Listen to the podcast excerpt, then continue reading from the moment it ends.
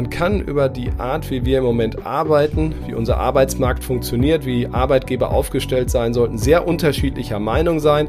Einigkeit herrscht aber doch weitgehend in einem Punkt. Es muss sich einiges ändern. Es passt nicht mehr so richtig zusammen. Krankenstände zu hoch, Wunsch nach Zahlzeit zu hoch, sagen die einen. Performance lässt nach, sagen die anderen. Mein heutiger Gast hat ein Buch geschrieben, das sich damit beschäftigt und ich glaube sehr wertvolle Lösungsansätze bietet. Markt und Mittelstand, der Podcast. Deutschlands Stimme für Familienunternehmen. Aktuelles und Zukunftsthemen rund um den Motor der deutschen Wirtschaft. Mit Thorsten Giersch.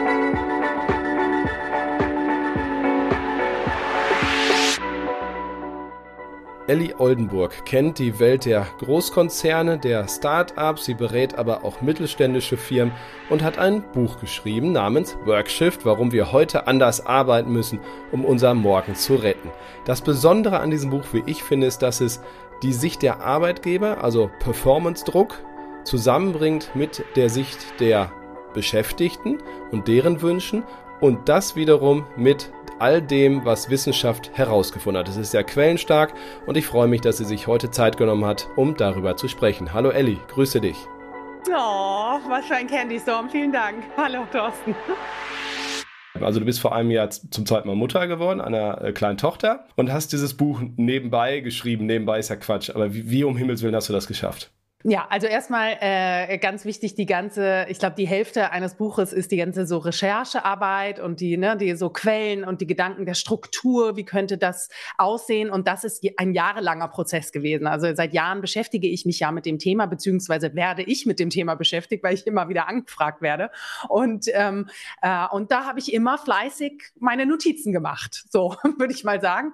Und von meinem inneren Auge ist einfach immer mehr so eine, ähm, diese Idee entstanden, ich will dieses Thema Thema nicht mehr innerhalb einer Blase und innerhalb der Idee, äh, wir werden, äh, wir nutzen, sag ich mal, agile Work Tools, um profitabler zu werden, sondern nein, ich möchte das auf ein ganz größeres Level ziehen. Was hat die Art und Weise, wie wir arbeiten, mit, äh, mit den Problemen unserer Welt zu tun und was können wir konkret jetzt machen? Und ähm, genau, insofern war das ein jahrelanger Prozess. Und dann habe ich mich ja auch mit jemand zusammengetan, die das mit mir äh, gestaltet hat. Ich habe gesprochen, sie hat geschrieben, ich habe 50 Prozent nochmal umgeschrieben, äh, die wunderbare Anne Jacobi. Ähm, ja, und ich habe das natürlich auch erst äh, begonnen, als äh, das Wochenbett vorbei war. Und ganz psychologisch gesehen, by the way, das kann ich im Nachhinein äh, sagen, war das sehr, sehr gut nach einer Geburt und meine beiden liefen auch nicht sehr gut. Ich hatte ein einziges Thema, was ich wieder voll unter Kontrolle hatte. Ne, das war, das ist ein, ein ganz schönes Erlebnis neben einem äh, Alltag, der sowieso auf den Kopf gestellt ist. Und ähm, weise wie ich war, habe ich mich auch äh, konzentriert auf die ersten acht Monate des Kindes, weil da schlafen die Babys so viel. Jetzt wäre das alles über überhaupt nicht mehr möglich und würde ich auch nicht machen wollen. Insofern, äh, ja, ein jahrelanger Prozess, der sich vielleicht nur in 2023 verdichtet hat, auch nur im Jobsharing und mit einem entsprechenden äh, familiären Unterstützung äh, meines Mannes und äh, von vielen, vielen Freundinnen auch funktionieren konnte. Dann komme ich mal zu der anderen fast schon logischen Frage, wie ich finde. Warum wolltest du denn immer ein Buch schreiben? Also ich meine, du hast auf LinkedIn äh, echt machst da Umdrehungen. Ähm, es gibt so viele andere Möglichkeiten, eigentlich über das Thema zu diskutieren. Du bist viel auf Veranstaltungen, wirst angefragt, hast ja eben schon gesagt. Ähm, warum braucht es noch so ein geschriebenes Buch? Was kann so ein Buch, auch in der heutigen Zeit für so junge Menschen wie dich, was andere Mechaniken vielleicht nicht können? Für mich war es eher, also erstens mal habe ich das Angebot bekommen, sagen wir mal so. Ich, äh, vor, wann war das? Vor drei Jahren oder wann ich, habe ich ja einen TEDx-Talk gehalten und danach kamen ein paar Angebote. Und natürlich habe ich erstmal geantwortet, ich habe keine Zeit dafür. Und ähm, die Welt braucht nicht noch ein Buch, war übrigens auch äh, eine der Antworten. Und dann aber durch viele Gespräche und auch ähm, ja, Perspektivwechsel äh, meinerseits. Und für mich war doch ähm, die Aufgabe und die Idee, hey, da kannst du wirklich nicht noch mal ganz konzentriert in ein Thema, in die Tiefe einzutauchen. Also ich habe viele Freundinnen, die JournalistInnen sind und die sagen mir so, hey, manchmal nervt es von einem Thema so aufs nächste zu springen und die sagen dann auch so, und in einem Buch kann man so richtig in die Tiefe gehen. Untertitel lautet, warum wir heute anders arbeiten müssen, um unser Morgen zu retten. Jetzt muss man natürlich auch gut teasern in Büchern, aber es, also retten ist schon ein starkes Wort, ne? Also du glaubst offenbar wirklich, und äh, da würde ich persönlich zustimmen, dass wir nicht nur an einigen Nuancen äh, die Art, wie wir arbeiten, ändern müssen, sondern ziemlich grundsätzlich. Habe ich das banal, aber richtig zusammengefasst? Absolut. Also dieses Retten ähm, wenn wir, also ich bin ein bisschen, wenn wir uns anschauen, wie wir gerade Arbeit und Wirtschaft gestalten, ich stelle es ja auch immer wieder in diesen wirtschaftlichen am Ende des Buches oder äh, einer der größten Kapitel da drin ist auch der volkswirtschaftliche Kontext, ähm, ist doch klar, dass wir nicht so weitermachen können wie bisher. Wir können es nicht in unserem Mikrokosmen, weil alle völlig überarbeitet sind. Wir können es nicht im Hinblick auf den Makrokosmos, gesellschaftspolitische, menschliche, soziale, ökologische Gründe sprechen dafür, dass es nicht so weitergehen kann. Und wir aber trotzdem noch arbeiten und auch ausbilden. Bildung ist natürlich der zweite große Hebel, wie vor 100 Jahren im Grunde genommen.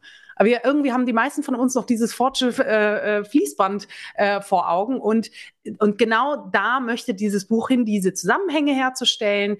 Äh, wie, was hat, und es gibt diese kausalen Zusammenhänge, was hat die Art und Weise, wie wir arbeiten und an was wir arbeiten, mit diesen großen äh, Themen unserer Zeit zu tun. Und ähm, diese Brücke schlage ich aber, ich finde fast noch wichtiger, das zu erkennen ist eine Sache. Wir sind ja ganz viel Erkenntnisweltmeister.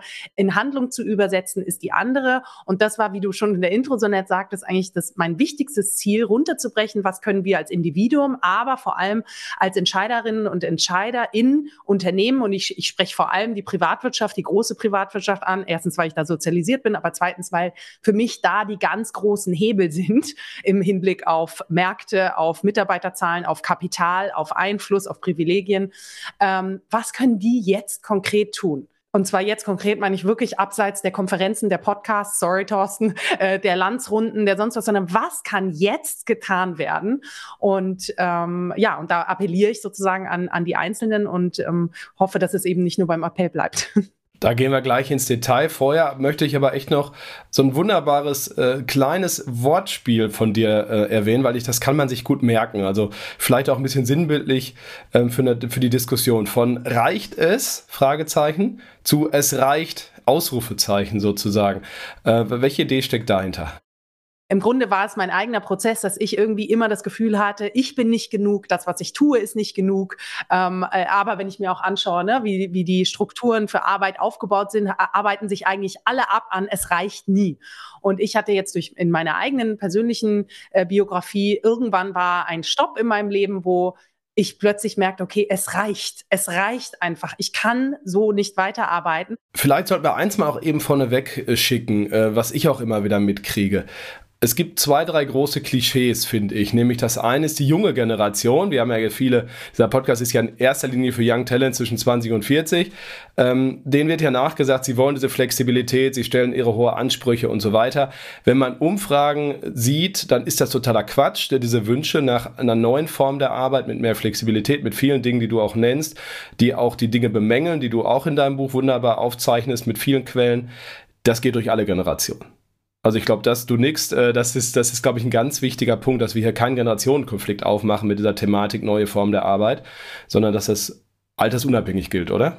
Altersunabhängig und ähm, weil du jetzt Flexibilität ansprichst, also einer meiner großen vier Wirkungsfelder im, im Buch ist ja eben das Thema Zeit. Und ähm, ich finde, und das versuche ich ganz deutlich zu machen, also Arbeitszeit neu oder anders oder flexibler zu gestalten, heißt ja nicht nur ein Zugewinn für einen selbst, also zum Beispiel Zeit für Familie, für Freunde, um sich selbst zu kümmern, die eigene Gesundheit, all, all das, was man jetzt der Gen Z vorwerfen könnte, ja, ihr seid doch faul und wollt nur irgendwas anderes machen.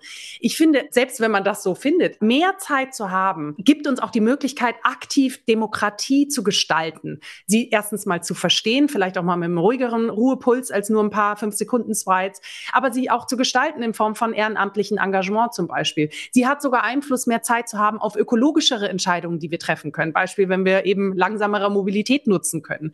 Und das wiederum ist eine Basis für mich für fundamentale Hebel für Selbstwirksamkeit. Ich fühle mich wirksam in einer Gemeinschaft, eben nicht nur auf einen Job bezogen, für zugewandtere Gesellschaften insgesamt, aber eben auch, und hier schließt sich der Kreis zur Wirtschaftlichkeit, für ausgeschlafenere, leistungsbereitere und produktive Fachkräfte, die nicht irgendwann abbrechen oder aussteigen oder in der, der Vorwurf in der stillen Reserve äh, versacken, sondern die wirklich die Möglichkeit haben, ich kann mein volles Potenzial mitbringen, weil ich nicht auf der anderen Seite völlig ähm, äh, im Burnout stecke.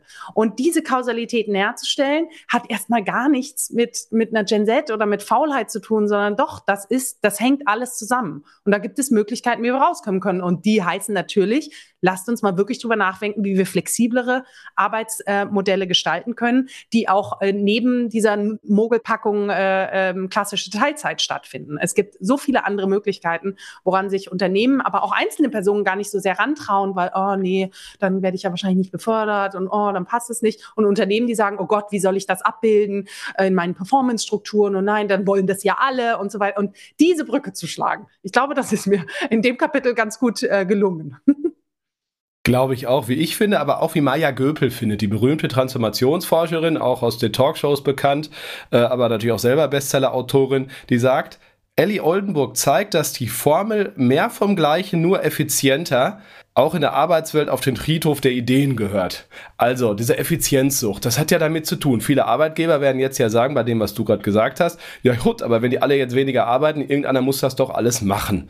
Meine These ist, und das höre ich aber auch von Menschen, die sich sehr viel besser noch mit all diesen äh, Thematiken auskennen, dieser Effizienzsucht. Also eine Person, die 100% arbeitet, ist mir doch viel, viel lieber als zwei Leute, die 60% arbeiten, weil das sind ja 120 und ist ja viel ineffektiver.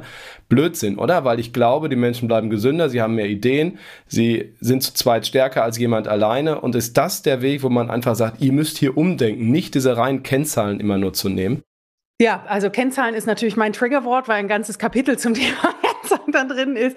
Also ja, es braucht, glaube ich, ein Umdenken und ein, ein, ein Mindshift in dem Fall, dass wir in diese Richtung denken. Aber Kennzahlen ist bewusst auch das letzte und sicher einer der größten Kapitel. Warum? Weil diese Effizienzsucht entsteht ja nicht aus einzelnen Personen oder aus einzelnen Unternehmen heraus. Sie ist eine logische Folge aus der Wirtschaftswelt, wie sie im Moment strukturiert ist. Und die ist halt rein auf Kurzfristigkeit getrimmt, sie ist rein auf äh, Quartalstragen getrimmt, sie ist auf ich sag mal, Shareholder Value und Wachstum getrimmt. Und das ist es, was auch eine Maya Göpel, glaube ich, hier angesprochen hat, weil diese Idee, dass wir einfach nur Wachstum auf allem und für immer schaffen, ist ja, gehört auf dem Friedhof der Ideen. Punkt. Die Welt kann nicht nur, die Natur kann nicht nur, wir Menschen können nicht nur, Maximum ist nicht immer das Optimum. Und ich versuche in dem Buch, und das war tatsächlich auch ähm, der, der Bereich, wo ich am meisten nochmal in, in meine VWL-Unterlagen reingeschaut habe und wirklich versucht habe, wie können wir volkswirtschaftlich erfolgreich sein und betriebswirtschaftlich auch, ohne ein Volk und die, die, äh, das Planet, auf dem wir natürlich arbeiten, kaputt zu machen. Und zwar entlang der gesamten äh, Wertschöpfungskette. Und da gehört natürlich auch dazu, dass wir anerkennen, dass ähm, vieles, was in, in sage ich mal, dem Hyperkapitalismus, und ich bin keine Antikapitalistin, aber in dem Hyperkapitalismus passiert ist, eher zu einer Art von Vetternwirtschaft geworden ist, indem wir künstlich irgendwelche äh, Aktienzahlen äh, hochtreiben, indem äh, wir Leute entlassen, obwohl eigentlich ein Unternehmen gesund gesund ist, indem wir eben äh, immer Double-Digit Growth wollen. Das ist ja eine Perversion von dem, was es eigentlich braucht, um im guten Wettbewerb zu stehen, um genug äh, Innovationskraft zu haben. Und ich denke, dass wir ähm, in Unternehmen und auch die Entscheiderinnen an den richtigen Positionen sagen können, okay, welche Leistungsmetriken können wir darüber hinaus noch integrieren?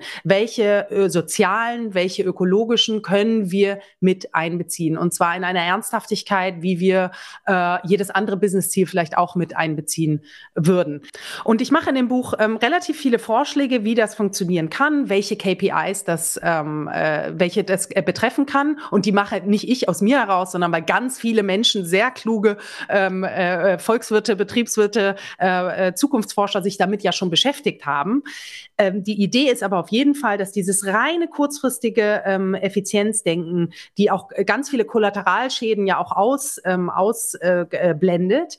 Ähm, wenn wir die erweitern im, im, Blick auf wirklich menschliche und planetarische ähm, äh, KPIs, dann wird das ja langfristig unsere, unsere Wirtschaft überhaupt nicht ausbremsen, sondern es wird sie überhaupt erst möglich machen, weil wir genügend Menschen haben, die im System bleiben, die nicht abbrechen, die nicht den Kopf in den Sand stecken, die wirklich sagen, okay, wir spucken weiter in die Hände, wir gestalten die Herausforderungen, die wir hier haben, bloß dazu müssen wir sie mitnehmen. Und ich glaube, es ist ein unfassbares Spannungsverhältnis. Ich habe auch nicht nicht die, die finale Lösung dafür, sondern eher, wir müssen uns aber in diese Richtung bewegen. Wir müssen anerkennen, dass wenn wir in der reinen Effizienz, Performance, vielleicht auch pervertierten äh, Kennzahlen ähm, äh, Schiene bleiben, kommen wir nicht auf Dauer weiter, weil dann alles zusammenbrechen wird. Und lieber gestalten wir jetzt es anders und nehmen auch alle mit und schimpfen eben nicht über stille Reserven, die versacken, sondern erkennen an, dass die sich auch um Menschen kümmern, die ja auch Teil einer Volkswirtschaft sind. Vielleicht ist es ja auch so, dass in Deutschland da äh, ein bisschen Vorbild sein kann aus der Not heraus, weil natürlich wir eh äh, eine große Personalknappheit haben. Demografie wird es noch viel, viel schlimmer machen in den nächsten sieben, acht Jahren. Und wir müssen uns als, oder die Arbeitgeber konkret, müssen sich ja damit beschäftigen. Und mit Arbeitgeber meine ich auch jeden einzelnen Vorgesetzten, der fünf Leute führt. Und das sind drei Millionen Menschen in Deutschland, auch sehr viele Junge natürlich. Wie es anders gehen kann. Du hast das Vollzeit-Dogma, so nennst du das ja auch natürlich schon gesagt, also mehr, mehr Teilzeit. Wir haben gerade schon drüber gesprochen. Das andere ist ähm, das, was du in der Überschrift We Disconnect äh, genannt hast. Die Superstars der Arbeitswelt kämpfen solo und ich würde noch ergänzen, auch die, die Superstars werden wollen, kämpfen erstmal solo. Machtspiele kosten ja auch Zeit, oder? Ja, genau. Also Machtspiele äh, brauchen nicht nur Zeit, sondern es ähm, fokussiert Menschen auch immer wieder auf sich und auf so eine Solo-Darsteller-Kraft, ähm, anstatt wirklich in Kollaboration zu denken. Und wenn es eins ist, was die Welt braucht, ist ja Zusammenarbeit, wenn wir mal ganz ehrlich sind. Also wir brauchen sie für wirklich fundamentale wirtschaftliche Innovationen. Wir brauchen sie im Hinblick auf einer Welt, die viel mehr mit KI interagieren wird, aber eben auch in einer Welt, wo Extremismus und ähm, Wald, äh, Gewalt zunehmen. Und ähm, ich denke, hier müssen wir diese Kollaborationsfähigkeit viel mehr stärken als eben diese, äh, als das, was ganz oft von ähm, Selbstdarstellung, Machtspielen, verfilzten Strukturen überlagert wird. Und für mich heißt eben, wenn wir Kollaboration stärken wollen, dann ist es auf der einen Seite, und ich teile das ja auch in meinem Buch so, dass das sicherlich auch Arbeit im, im Innen sozusagen ist. Also, dass ich ne, anders nochmal priorisiere, auch achtsamer mit mir umgehe. Ich ähm, erwähne zum Beispiel auch die wunderbare Eisenhower Matrix, die äh, in den Schubladen der 80er Jahre eher gelandet ist, aber für mich ein ganz tolles Tool ist, äh, nicht nur zu priorisieren, sondern eben auch die, die eigenen Ressourcen achtsam anzuerkennen. Wir können klarer uns werden, was ist mein Circle of Influence, was, wie kann ich sachbezogen ähm, wirklich effektiv kommunizieren und auf Unternehmensebene, wie kann ich das unterstützen? Beispiel agile Work Tools, sie nicht nur zu nutzen, um irgendwie uns eben wieder produktiver, effizienter, schneller äh, zu machen, sondern zu erkennen, was alle agile Work Tools gemein haben, ist, sie betreiben eigentlich eine maximale Transparenz in der Kommunikation und versuchen genau diese politischen Spielchen, das Taktieren ähm, äh, äh, zu reduzieren, damit man zugewandter ist, damit die Synergien ähm, größer werden, gerade in einer Welt, wo Silos ähm, stärker dort sind, dass wir Führungskompetenzen genauso anerkennen wie Fachkompetenzen, also wirklich Menschen, die führen können, die emotional intelligent Situationen und beziehungsbezogen ähm, äh, ähm, handeln und entscheiden können können. Ähm, das ist so viel wert und für mich, also tatsächlich ist Kollaboration neben den Kennzahlen, das sind meine beiden Lieblingskapitel, weil mir gerade in dieser Bubble, in der wir beide uns bewegen, so viel auf das Thema Selbstdarstellung und Personal Branding und das Ich und nur ich und dann gibt's noch den LinkedIn-Button und diesen und so. Das ist ganz viel Arbeit und Zeit, die Menschen verschwinden nicht, ja, man könnte jetzt sagen, verschwenden. Sie berühren ja auch Dinge und sie, sie verbreiten äh, Content. Ähm, aber ich denke, wir müssen viel mehr auf das, auf das Wir schauen, auf das vom Ich zum Wir ist ja auch so ein Motto im, im, im Jobsharing, aber auch auf das Economy is based on the word echo and echo comes from the Greek word äh, oikos und das heißt das gemeinsame Haus, also auf das Gemeinsame zu konzentrieren, auf das gemeinsame Ziel vor dem Hinblick der wirtschaftlichen, aber auch der, ähm, wie gerade genannten, großen Themen unserer Zeit. Man merkt, du bist in Athen geboren, da, da steht im Buch drin, deswegen weiß ich's. Da, da fällt das Griechisch nochmal leichter. Nee, ein Kapitel, das mir auch sehr, sehr gut gefällt, heißt Arbeit frisst Leben auf. Und auch da wieder so, so ein schönes Schlagwort, Performance Party kills Productivity. Also ich habe das, das Thema natürlich schon irgendwie immer im Kopf. Ich bin da Journalist aus extrem hart getakteten, bei NTV war ich ja ganz jung, dann bei Handelsblatt, Newsroom-Leben, jede Minute muss irgendwie schnell ge gemacht werden, in so eine Geschäftsführerrolle auch reingekommen und habe dann in so einem kaufmännischen Bereich erlebt, meine Güte, wie viele unsinnige Meetings gibt es hier, wie viel ähm, hibbeliges äh, Durcheinanderrennen, das könnte man auch alles mit ein Drittel der Zeit streichen und keiner wird was vermissen an Wirkung. Ähm, ich habe das sozusagen, diese betriebliche Ebene dann auf die harte Tour kennengelernt und mich oft gewundert. Du hast das wunderbar aufgeschrieben, auch mit diesem, diesem Fachbegriff, aber äh, ergänzt es vielleicht nochmal. Was, was meinst du mit Performance Party und im Gegensatz auch zu echter Produktivität? Ja, genau. Also das ist es ja, was vorgeworfen wird, auch ne, wenn, wenn nach mehr Bock nach Arbeit äh, geschrieben wird, frage ich mich immer, ja, aber nach dieser Art von Arbeit, Fragezeichen. Also äh, das ist ja eben dieses hektische Rumrennen, das kenne äh, ich auch. Ich bin ja seit fünf, äh, nee, sieben Jahren, oh Gott, äh, berate ich ja auch schon viele Unternehmen und Startups und überall, wo ich reinschaue, ist es dasselbe und die Zahlen gibt es ja auch dafür. Das ist, äh, ich habe sie im Buch stehen, äh, Millionen von Stunden in Unternehmen für unnötige Meetings ähm, äh, Geld auch aufgefressen oder verbrannt wird, besser gesagt. Und ähm, das ist für mich nicht Performance, sondern das ist für mich, ja, wir tun halt die Dinge, wie sie immer gelaufen haben, weil die Prozessmaschine so funktioniert anstatt zu hinterfragen, wie können wir es wirklich anders machen. Und hier denke ich, dass auch wieder, ähm, also für mich flexibles Arbeiten eine große Rolle spielt, weil bewiesen ist, auch diese ganzen Studien nenne, nenne ich, dass eben flexibles Arbeiten einen hohen Grad an Produktivität ähm, äh, freisetzt. Das kennt jede äh, Teilzeitkraft sehr gut, weil man sich wirklich auf das konzentriert, was jetzt dran ist. Und im Zweifel auch Meetings verlässt, wo man sagt, okay, this is not going anywhere, I, I'm, not need, uh, I'm not needed. Ich mache weiter. Und es gibt einen ganz wunderbaren äh, Begriff, der neben äh, Performance Particles Productivity äh, passt aus dem Scientific äh, American, den liebe ich sehr, der heißt Genius Drain. Und der ist in dem Fall zwar auf Frauen bezogen, dass ganz viele Frauen den Arbeitsmarkt verlassen oder wie wir in Deutschland sagen, in der stillen äh, Reserve versacken was natürlich nicht stimmt. Aber es gilt eigentlich für ganz viele Menschen. Ne? Also wenn es um das Potenzial äh, geht von vielen, vielen gut ausgebildeten Menschen, gerade in der Privatwirtschaft, die eigentlich nichts anderes machen, als ihren Status quo, ihren, und äh, übrigens, ich sage das ganz selbstkritisch, die eigene Karriere, den eigenen Status, den eigenen Einfluss, die eigenen Gelder, äh, Machtspielchen zu erhöhen, anstatt diese Zeit, die wir damit verbringen, ähm, äh, zu nutzen, die Welt zu gestalten, uns ehrenamtlich zu engagieren, richtig konzentriert bei der Arbeit zu sein, aber dann auch wieder zu gehen und zu verstehen, dass wir für Selbstwirksamkeit und Weltwirksamkeit eben mehr brauchen, als nur die eigenen Schäfchen ins Trocken zu bringen. Jetzt haben wir, du hast Frauen gerade schon erwähnt, wir haben über Zeit gesprochen, Kollaboration, Kennzahlen. Äh, ein vierter großer Block bei dir im Buch ist Vielfalt, äh, Diversität, könnte man ja auch sagen. Und damit meinen wir auch das Thema Geschlecht und Familie und alles, was damit zu tun hat, aber natürlich nicht nur. Du schreibst zum Beispiel, die Wirtschaft bleibt pseudodivers. Wieso? Und vor allen Dingen aber auch die Frage, wie ginge es denn vielleicht besser? Ja, mit dieser Pseudodiversität meine ich halt auch, es ist ja auch ein bisschen äh, trendy geworden, diese, diese Sau, die durchs Dorf getrieben wird, anstatt sich wirklich fundamental damit auseinanderzusetzen, einmal Warum tun wir das überhaupt? Und was hat das wirklich mit dem Business zu tun? Mir ist das noch zu sehr in der HR-Nische, in dem we wave a few flags und, und dann sind wir doch divers genug oder wir haben irgendwie ein paar Blogbeiträge. Und wenn es aber zum Beispiel um Sales-Zahlen geht, gibt's Fire Drills. Also und das eine funktioniert und das andere nicht. Und ja, dann wissen wir auch, warum das eine funktioniert und das andere nicht, weil das eine wirklich ernst genommen wird.